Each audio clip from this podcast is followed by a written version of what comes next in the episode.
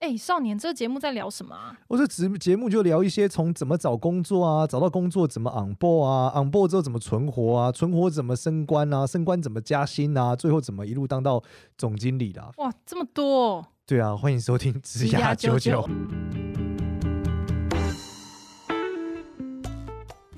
欢迎收听职涯九九，我是主持人 Gloria，我们欢迎另外一位主持人简少年。嗨，大家好，我是简少年。哎，我觉得好像很久不见哎。我们大概停更了一个月，真的假的？这个真真的，我们在上停在六月中，太忙了，停更了一个月，是不是？哎呀，没错，真是很不好意思啊。不过最近这个这个月是发生了非常多事情呢。是我我我来讲一下那个最近我的感触好了。我最近有有一个呃有一个对于职业生涯上面的感触。以前年轻的时候我觉得还好，最近特别有感觉。就大家一定听过嘛，常常说什么我年纪大了，现在没办法。对对，年轻的时候，年轻的时候可以怎么怎么做，年纪大的时候怎么怎么怎么做。然后那天我的朋友讲很好笑，他说：“哎，少年啊，他说我总觉得啊，就是我好像没有年轻的时候那么勤劳。可是呢，嗯，奇怪的是我怎么干的比年轻的时候好，所以干的也比年轻的时候顺。然后呢，我就说哦，我觉得第一个当然跟资源很有关嘛，就是年轻的时候没资源嘛。”那而且你很容易像无头苍蝇一样嘛，你就是东干西干，尝试的过程。嗯，对。那这个以前，而且年轻的时候，你觉得什么都可以嘛？那年纪大，慢慢就发现，跟你也不是什么都可以，有些可以，很多不可以。嗯，对。那久了以后呢，他我最近的感触又到下一个阶段，已经已经不是说什么收敛不收敛，而是说我发现很多东西已经成为一种内化，就是嗯，你问我说，到底我这个决策是来自于。啊、呃，行销的逻辑还是业务的逻辑，可能也都不是。它就是一个对于这种 business 或对于上班、对于整个商业的一个理解。这个商业的理解有时候它很模糊哦。例如说，我们举例来说，有个人在公司里面，他很很会做人，他很会阅读老板的脸色和空气，嗯、所以他会制定一个战略。嗯、对，他很能说服这个团队的人。可是这其实不是行销，也不是业务，甚至他可能也不是管理哦，嗯、因为他其实很会沟通。对，但是你说他是沟通能力吗？其实又不是，因为他的那个决策环节可能是我下个月再跟老板讲会更好。那你说我决定什么时候跟老板讲是沟通能力吗？可能也不这个要经验累积吧，是吗？对，他有人就会说哦，这叫向上管理，有人说这叫向下管理，或者说他在里面做着，他就说这个专案我觉得下个月推才会成功。那他其实就所谓的经验和 know how 嘛。嗯、但是我觉得一件事情构筑起来，我觉得它是一种呃叫 business sense。就是说，呃，网感的感觉，对，就是你，你也说不出来为什么这样子，你就觉得这事情应该是这样。然后久了之后，我就发现这个能力是最重要的。就是你，你以前哦，年轻的时候，你会觉得哦，我要把这个行销做好，我要把这个业务学好。可是，在网上做管理的时候，就要看很多管理的书，说我要把管理做好。可是，真正到最后，你会发现，你做好多决策的时候，其实来自于一种一种直觉。就是你说你做 sales，你觉得会不会成功？其实除了 SOP 以外，你一定有个习惯。你觉得这样这样这样干应该就会成功。然后呢行销也是，就是你做一些数据的时候，你可能看数据发现一些问题，但是有时候你一感觉这个数据，你觉得这是不对，你就觉得 对。所以这种直觉呢，就变得超级重要。包括管理也一样，你看到底下人会有两根毛，好像怪怪的，你发现他交出来答案怪怪的，你大概就知道，哎，这个问题可能不是表面上的问题哦。它可能是我们制度上怎么了？我们我们我们之前，我觉得这件事情确实是这样，尤其是老板其实看员工的脸，就看他就知道他最近过得怎么样，或者看他就知道说这东西他的面有难色是为什么这样子。就这，可是我觉得这好像也不是一个讲直觉这种事情，他那他是可以被学习的嘛？他是可以被训练的嘛？我觉得到最后是一种，他其实有很多细节可以分析，包含说他教出来的品质，包含说他说话的语调，包含说各个各种方面。而且我觉得它揉到最后的时候呢，它其实是一种什么？是一种你内化的反射动作。就是说，你得到那个讯息，所以直觉已经是反射了。你已经知道他发生的事情，我就要这样做；他发生的事情，我要那样做。然后这种直觉是一种反射的东西。那当它是一个反射的东西的时候，我其实就发现，呃，就是你你需要保持一个很稳定的状态，你才有办法让你的反射是正确的。不然说，例如说，他可能这样的时候，你好好跟他讲话。可是如果你那天前一天熬夜，或者说压力太大，你可能就会口出恶言，对吧？然后你会发现口出恶言就会进到一个悲剧嘛，它就是恶性循环嘛。因为你知道解决问题不能这样做嘛，所以这时候我最近就称呼我自己，就是我认为一种东西很重要，叫节奏感。我觉得每个人都有这个生活的节奏感，然后这个生活的节奏感，对生活，我觉得生活跟工作的节奏感是一模一样的啦，因为你不可能生活是一个节奏，工作是一个节奏，你太难了，它一定是连接在一起的。你生活切换了，你切换不了。举例来说，你女朋友的暴骂你一顿，你工作的节奏感就毁了。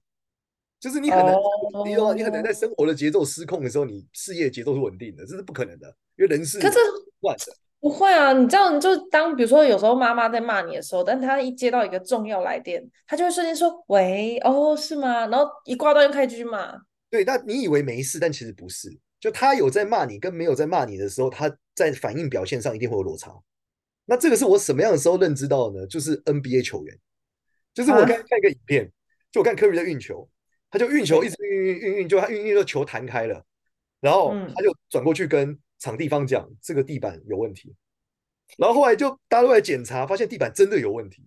所以当他运球，这个球会弹掉的时候，他不会觉得是他没运好，他知道一直地板有问题，因为他运了可能十万次、一百万次都是这样的。对啊，可是这跟节奏的关系是什么？对，节奏的关系就是，首先只要有一个外在环境怪怪的，结局就会不一样。那这个环境可能不是你的表现，也包含周遭也一样。例如说，你家隔壁装修，哎，对吧？你就觉得、嗯、睡不好，对，又又就算不要睡不好，就算你在开会，的话装修，你可能都会有一点点的不一样。然后之前有一本书呢，叫做《自控力》，台湾我忘记叫什么，嗯、反正也是类似的词。那他这个、嗯、这个书呢，就讲说人的这个心力是有限的，就是如果你花费心力，但分心的时候，你就表现就会出问题。嗯，所以可是这样子直觉的反应有关系吗？有啊，就是如果你很没有办法专注的时候，你可能没有反应过来，这个直觉怎么样，就忽视这个声音嘛。像我们做节奏，我会觉得怪怪可旁边如果一直催你，就说好好，那就弄了，对吧？就一弄就出事了。哦、对，因为你的这个急躁跟压力都会影响你，甚至你没睡饱，你可能就觉得很烦嘛。你觉得很烦，你想说那就这样就好了。哦，通常最容易出事就是这句话，那就这样就好了。所以，所以，所以你说觉得厉害的那个人，他就是能够长期维持一样的节奏，比较不受外界的干扰，这样吗？不是，我觉得人都会受外界干扰，绝对都会。那只是说。他能够尽可能的减少这件事，所以他就是讲到为什么 NVIDIA 老板黄仁勋全部都要穿一样的衣服，或是你看到这个呃马克佐伯格老板都要穿一样的，那原因就是这可以降低你的心力消耗之外，它是一个稳定的节奏感，就是说你把你生活里面百分之九十的事情都固定的时候，基本上你的反射动作就会是得到正确答案。我觉得男生比较容易达成这件事，女生比较难。女生比较难的部分就是，女生可能需要的是每天都不一样，但是这个都不一样是一个稳定的。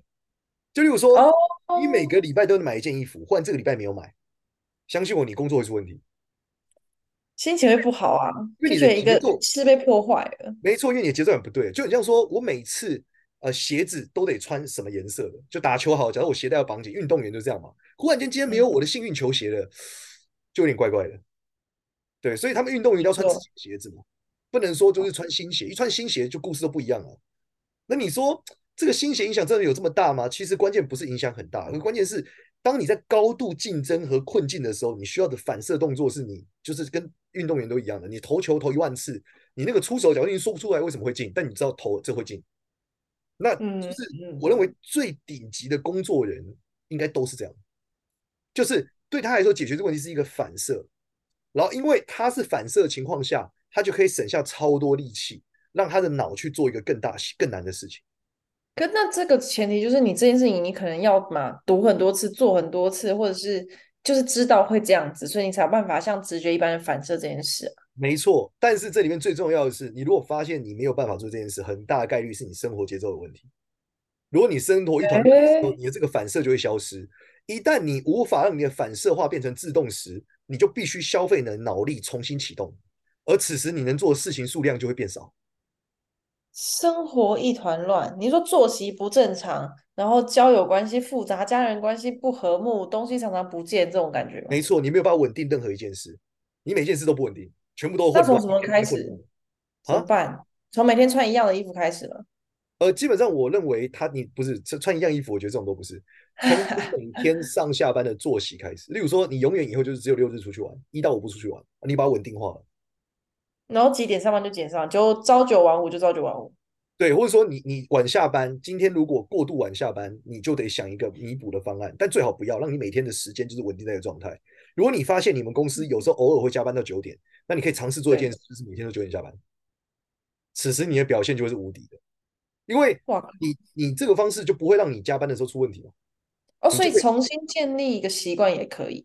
对，然后稳定，让他每天都一样，每天都一样，每天。所以你必须保持足够的弹性，让你吸收这个不稳定。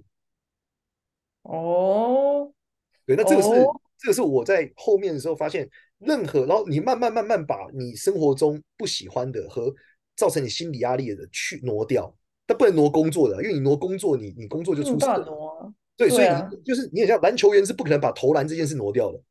嗯，你就得干，你就是得他妈把你的价值在哪？嗯，对，但他可以挪掉什么？就是练球也一样嘛，练球就是一个一万次的过程。那工作上练习也是一样。所以你应该挪掉你生活上的某些享受和某些休闲，而且这种休闲是低效的。例如什么？打电动。例如，低效。例如，呃，不，打电动对我来说高效，但对有人来说很低效。举例来说，我以前像我就我这很了解我自己，我就不玩那个呃传说对决。嗯。不玩会输的电动，原因是我打电动就是为了消遣，我还会输，我到底在干嘛？哎，输了我心情就不好，心情不好，我的表现就下降。嗯，好，对，所以那还有什嗯，所以这是这是一种类型举例了。那像有的人，他可能一生就要吃甜食，而吃甜食是一个，哦、对，对，他是一个怎样？负循环，就是你吃甜食，哦、你就不健康，不健康你就更不舒服，更不舒服表现更烂，你就吃更多甜食，这是一个负循环。啊，可我也会吃甜食，所以你要有好多好多的方式把它稳定起来。例如说，你吃甜食也可以建立习惯，你就是。每天就是吃多少，每一次就吃，每一个礼拜吃多少，只在那个时间吃，然后让你就是模组化，让你的整个生活状态跟你在生活模式全然的模组化，包括你休息都要模组化，几点一定要睡觉，这时候如果就得再往下再睡，这样不是反而更没有弹性吗？弹性不就是应该是我们会有一些解决方案，比如说今天工作搞砸了，心情很差，或老板骂你心情很差，所以你就去找了一个会让自己开心的事情，然后去调剂它，这让进入一个平衡吗？还平衡？应该应该把被骂先算在里面。什么意思？哦，被骂就是一定会被骂，这工作一定会出包的嘛？没错，然后你把它算在里面，然后你得预留一个时间叫被骂的休闲时间，它本来就得是空的。被骂的休闲时间，没错，就是一天以后就不做什么事了。当然，你一开始很难，你一开始非常难挪掉这些事情，因为你有需要好多好多平衡。可是你要做的事情是一点一点的把它磨固定化。那你有这样？我太多了，我太多了，我太多事情。怎么弄？教大家 step one。哦，step one，第一个就是，例如说，我以前呃，我我之前讲过嘛，我做一件事，我一点半以前不拍东西嘛。哦，对对对，对，我就是把它挪掉了。就是因为我一点半以前拍东西，就是状况不好嘛，状况不好，拍出来东西烂，拍的烂烂更不好嘛。所以我一点半以前就不准我自己拍任何拍摄嘛，哦、那这是一个关键性的挪掉。嗯、我把就对于上班族来讲，工作就就就就比较固，工作就是被指派的、啊，不像我们是可以自己调时间。哦，那你就要设定，呃，如果你是上班的问题，就是你上班的时候你要设计某些工作就不能上午做嘛。嗯，例如说你你就是你发现你十二点前就是生活不好嘛，做不好，你发现很安静才能做，那你就七点以后做啊。那就是得自己加班弄，因为就大家都下班了，然后你就在那边做就好。哦，可能那是因为你自己状况得是安静的状态，那就是没办法，就是得加班，就得是晚上弄了这样。对，就是说你对你来说其实不是时间的问题，是成果的问题，然后你得把它每天都模组化。然后你这个过程中，嗯、你如果说你上班怎么需要时间弹，上班就没有时间弹性嘛？那要么你克服你自己的早上能工作，你在大家都在讲话的时候你也能工作，但相信我，我觉得这超难。嗯，因为你是 A 型 A 种人的时候，你很难在 B 种的状态下工作了，非常非常困难。那你说从休闲活动、休闲生活、休假的时候模组化的意思是什么？例如说，你不要每放假你才决定要干嘛，你可以先决定。我每个放假都才决定放假要干嘛哎、欸，那就没有模组化，你没有模组化，你就会产生混乱啊，你就有成效不佳的问题啊。你的放假可能是低效放假啊，你没有躺着，就躺着。那如果躺着是你最好的休息，那可以啊。但很多人不是啊，他躺，他可能就想着我要找谁出去玩啊，我今天要干嘛、啊，就弄到时候又就要喝酒，就又因为因为某个约某个约完又难控制时间，又难控制时间，最后又时间爆掉了，就这样。哦，我们有业配要来了，跟大家分享一下，收听职涯舅舅的，其实都非常在乎就是找工作这件事情。除了薪水重要之外，我自己也会觉得说企业文化其实是非常非常重要的。然后这个我们一定要推荐我们校长 Judy 成立的 Alpha Plus 人才加速器职涯平台。我相信其实我们的观众应该也都不陌生啦。那 Judy 他其实我们最一开始的主持人，所以你可以听到超多他的这个运筹帷幄、管理上班的这个有多厉害。Alpha Plus 呢，它其实是提供多元的职涯解决方案，然后从线上课程、高阶经理人直播到百万年薪职缺，通通都是帮助你在职涯路上过关斩将的利器，通通都可以在这个 Alpha Plus 上面找到。近期也推出全球首创。用你在乎的事找工作的功能，从常见的特休多多、员工旅游，女性在乎的性别薪酬平等、女性升迁，同志朋友重视的出柜友善、公开表态支持 LGBT plus，职场家长最爱的生活补助、育婴假多多等等，有多达六十种指标都可以是你筛选工作的条件。重点还有。加上职缺全部都是百万年薪，注册还享有国际级履历模板，立刻免费注册 Alpha Plus 会员，投履历去，赞赞耶！哇哦，业配，好新奇的感觉呀！规划好你的休假时间要怎么休息，你要有意识的找出来什么样的休息是你最有效的，然后把它模组化，就它不可被挪动，尽量不要挪动。休多一点对我来说最有效。你说什么？休息多一点天呐、啊？休天多天也对。如果你时速不能控制的话，情况下就时速不控不不改变的话，那什么样的情况最有效？然后你就会慢慢找出一个方向，就是我觉得这个最有效。例如说，有人就得像那个之前领袖一百那个导师 AS，他就是说他出国嘛，嗯、对吧？那我可能就是要打运动嘛，所以我一定要想出一个无时无刻可以打运动的方法。可这样的那个失落感，就就是假设你已经就规划好了，然后可是就是这个这个节奏被就被也许是工作，也许是家人给破坏，那这样不是会更不爽吗？对，那你要预留工作的，你要先预留啊，你凡事都要预留弹性的空间啊，所以你一定要先预留。就是假设他得上班怎么办？所以例如说，那你要旅行，你就得确保你那时候一定是不用被打扰嘛，一定不用上班嘛，你得先有这个策划。嗯、那如果你发现你不可能做这件事，你就不能出国嘛，或者说你就去近一点的地方嘛，对吧？嗯对，因为不可能两个小时联络不到你就翻脸的，不可能的啦。但是你可以 同样飞泰国，你飞泰国有很多玩法，飞日本有很多玩法，对吧？对，也是玩，你在饭店里面也是玩，所以你就必须不断不断的去找出你自己的休闲模组。我觉得这个很重要，嗯、然后让它都一样，关键就是要都一样。嗯、时间到发生什么事，然后都一样，然后这个可以你的表现可以一直持续在很专业的状态上。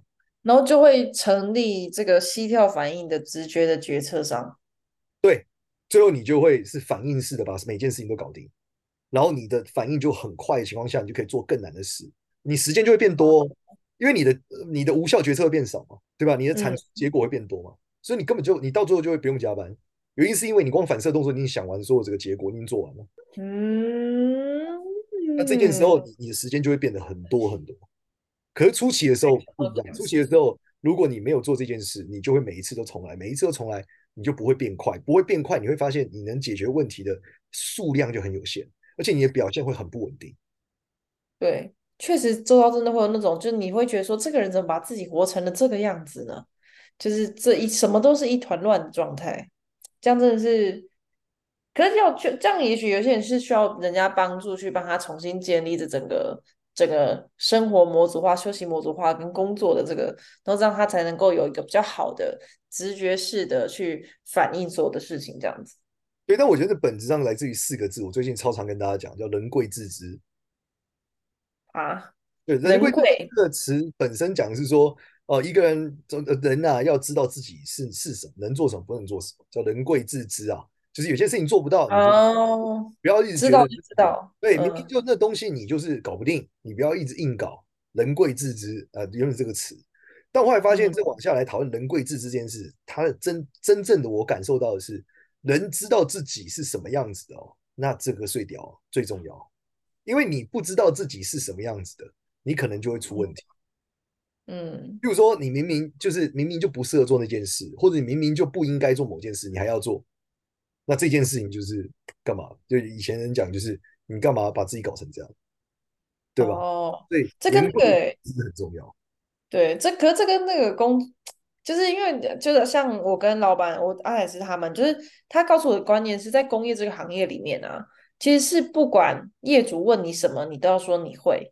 通常他们他们不管怎么样，业主说你会不会呃装水龙头，你会不会修可能墙壁，你会不会盖装大门等等，他什么都说不会。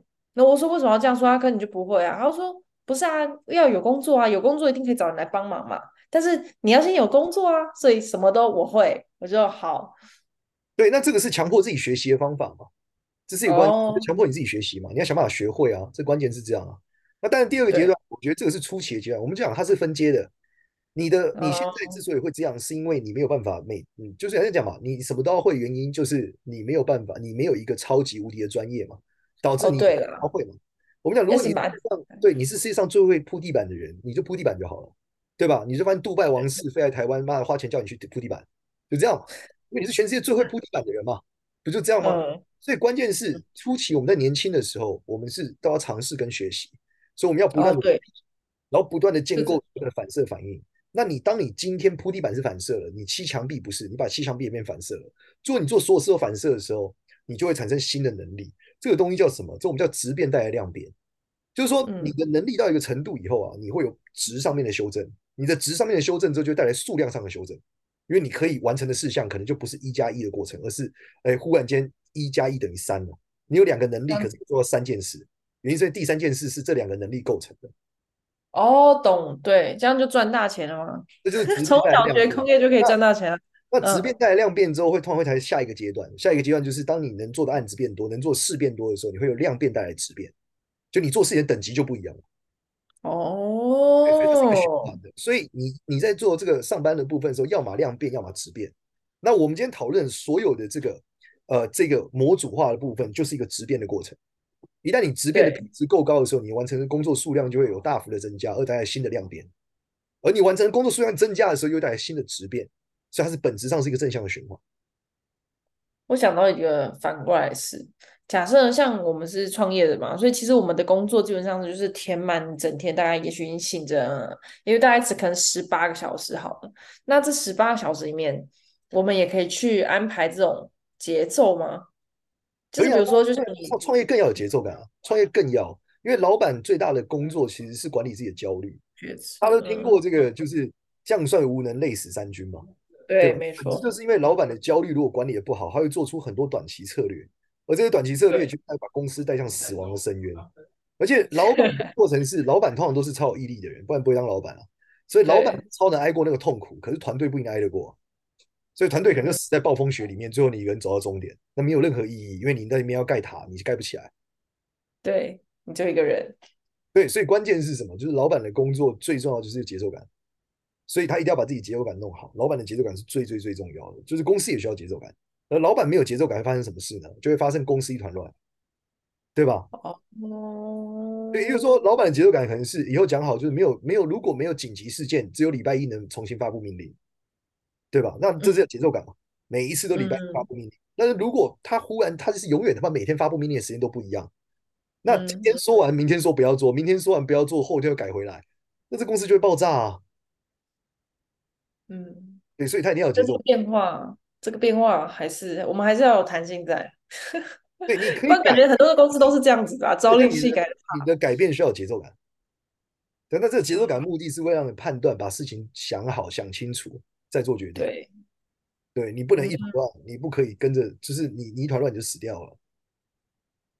对，就是每个角色，我觉得甚至是不是我们其实人生每一个角色的这个时间，其实也都要去给它节奏化。就是我们生而为子女。为父母，对，我觉得它是一个一个尽可能的做法，但难度不一定不一定有办法。那我觉得工作上是有机会，是因为工作得到正反馈是很直接的。就是说你在工作上你付出的足够多，你一定会得到对应的报酬，这是绝对的。你没有得到对应的报酬，只有你付出的不足够多。但这不足够多，可能不是你觉得足不足够，而是你老板觉得足不足够，对吧？付出到你老板用心觉得可以加薪的足够多，那你肯定可以拿到更好的结果。对，不然就换一间公司吧，不要抱怨了。他也说，就是市场你，你你换，你会说那那老板很贱。那我们想法是，你在市场上就不够有，第一不够有能力，第二不够有名，对吧？啊、你有能力有名，你一定找到下一个工作。那你说如果不有名，你就想要低调，我说那你一定得训练你自己三句话，让面试你的人听出来你超强。嗯，对吧？不然他就是你要了应该说你要有能力嘛，你要有能力让你很快就可以换工作，找到下一份工作嘛。市场需要你。但我还是回到这件事，我觉得其实一个简单的心法就是活得像个运动员。嗯，不管你从事什么职业，你都应该活得像个运动员。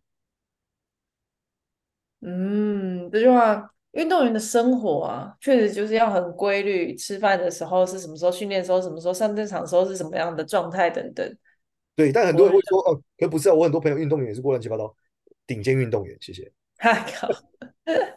你说花天酒地运动员，退休后运动员。对，例如说，我我我们再回到运动员这件事，一样可以讲到一件事哦，可以讲到你生活上面的各种环节，不只是我们刚刚讲工作能力，包含说人品的维持，包含说生活风险的控管，其实都很重要。好，我跟大家分享那个一个 LeBron James 的事情，就是说 LeBron 呢，他有一次在检查过程中，然后就发现说他不能吃猪肉，就吃猪肉里面不知道是什么猪肉的蛋白还是什么，会对他有什么影响，然后。嗯之前我就看一个文章写到，所以同时他都不吃猪肉。对，因为不吃猪肉才能让他维持最好的表现。所以我觉得，所以要找一个点，是不是？逻辑就是这样，就是你应该要找到什么东西会影响你表现，把它一样一样删掉。然后有一次呢，他别人就问他说：“每个人都这样子推你，为什么你不推回去？”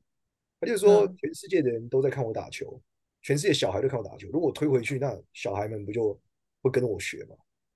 那其实我觉得这是一种自我期许的纪律，就是你现在就问你自己是不是顶尖运动员。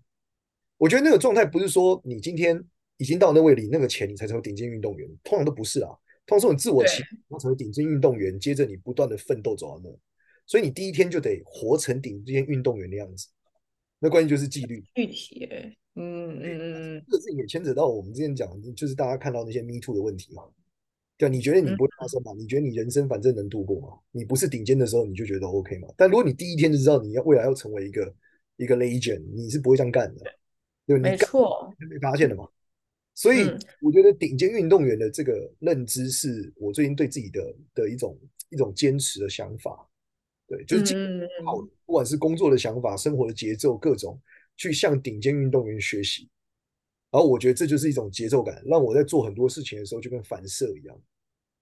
哦，我觉得就连刚刚讲到那个运动员的品德，真的是一个重点。如果只是因为你刚刚这样一讲，我就想说，嗯，像顶尖运动员的话，我就会觉得我应该要再更努力才对。不行，不行，可是不是啊，努力本来就内建的。我们回到某一集讲的，努力是内建，应该说就不会让自己在某一些时候就这样子懈怠下来，这样子。应该说，顶尖运动员包含休息都是设计在里面的。我需要多久的休息？啊、我需要去多久的心理弹性？其实都是关键。